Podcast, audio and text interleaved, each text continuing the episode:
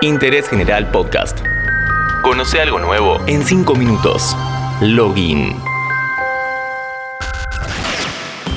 Hola, ¿cómo estás? Soy Lean Jiménez y en esta ocasión analizamos un chatbot que en este último tiempo nos fue muy útil.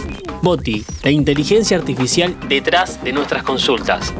¿Cómo se desarrolló? ¿Qué nos permite hacer y cuáles son sus secretos?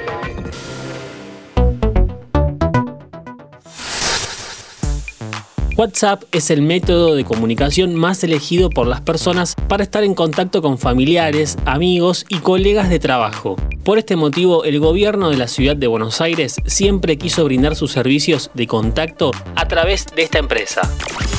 Pero este hecho no se dio de un día para el otro. Fue una suma de eventos que terminaron coincidiendo en lo que hoy conocemos como BOTI. En 2012 empezó a funcionar el primer chat de la ciudad atendido de forma exclusiva por un equipo de personas y con un promedio mensual de 15.000 conversaciones. El objetivo era brindar un servicio complementario al 147, el canal de atención telefónica que comúnmente utilizan los vecinos de Cava.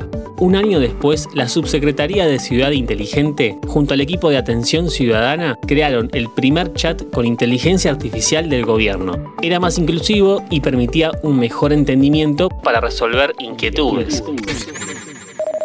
Luego, en 2018, se conformó un equipo para desarrollar un canal de comunicación único de gobierno. Hasta ese momento la ciudad contaba con tres chatbots diferentes, en cuanto a su tono e identidad y también en cuanto a los canales que utilizaban. Estaban en versión web, Facebook y Telegram. Finalmente, en febrero de 2019 se unificaron los canales y se creó un chatbot resolutivo y servicial en WhatsApp para acompañar a los vecinos en la gestión de sus trámites, consultas y servicios desde el celular. Bajo el nombre de Boti, en la ciudad de Buenos Aires, el chatbot trabaja con una integración basada en la API de WhatsApp, con un servicio de respuestas automáticas desarrollado por el gobierno porteño. ¿Qué vendría a ser una API? es un conjunto de definiciones y protocolos que se utilizan para desarrollar e integrar el software de las aplicaciones. De hecho, API significa Interfaz de Programación de Aplicaciones. Estas permiten que sus productos y servicios se comuniquen con otros sin necesidad de saber cómo están implementados. Esto simplifica el desarrollo de las apps permitiendo ahorrar tiempo y dinero. Dicha característica la aprovechan los desarrolladores, por ejemplo, en los dispositivos Chromecast. La plataforma ofrece una curva mínima de aprendizaje, ya que solo requiere agendar en el celular el número más 54 9 11 50 50 0 147.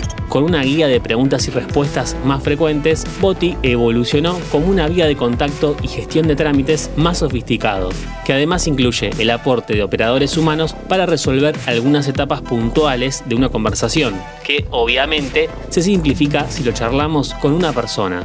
Para que tengas una idea, entre mediados de marzo y mediados de julio de 2020, Boti recibió 120.000 consultas por síntomas asociados al coronavirus y derivó el 22% como casos sospechosos. De esta forma, el chatbot evitó sobrecargar la atención telefónica del SAME en el 107, ya que atendió más de 93.000 consultas por WhatsApp de forma automatizada. Con respecto a las soluciones que brinda, no solo se limitan a trámites y cuestiones relacionadas con el COVID. Boti te permite saber tus infracciones de tránsito y los lugares de estacionamiento habilitados. Pones la dirección exacta, la intersección de calles o la ubicación actual activando tu GPS y recibís la respuesta en el momento.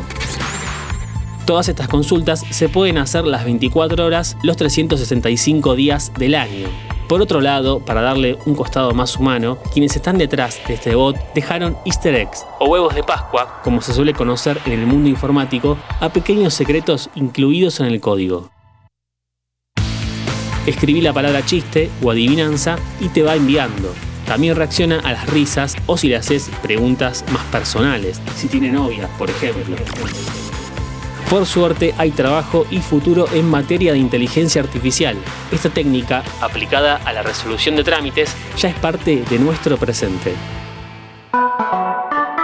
Seguí a Interés General en Spotify y escucha nuestros podcasts nuevos todos los días.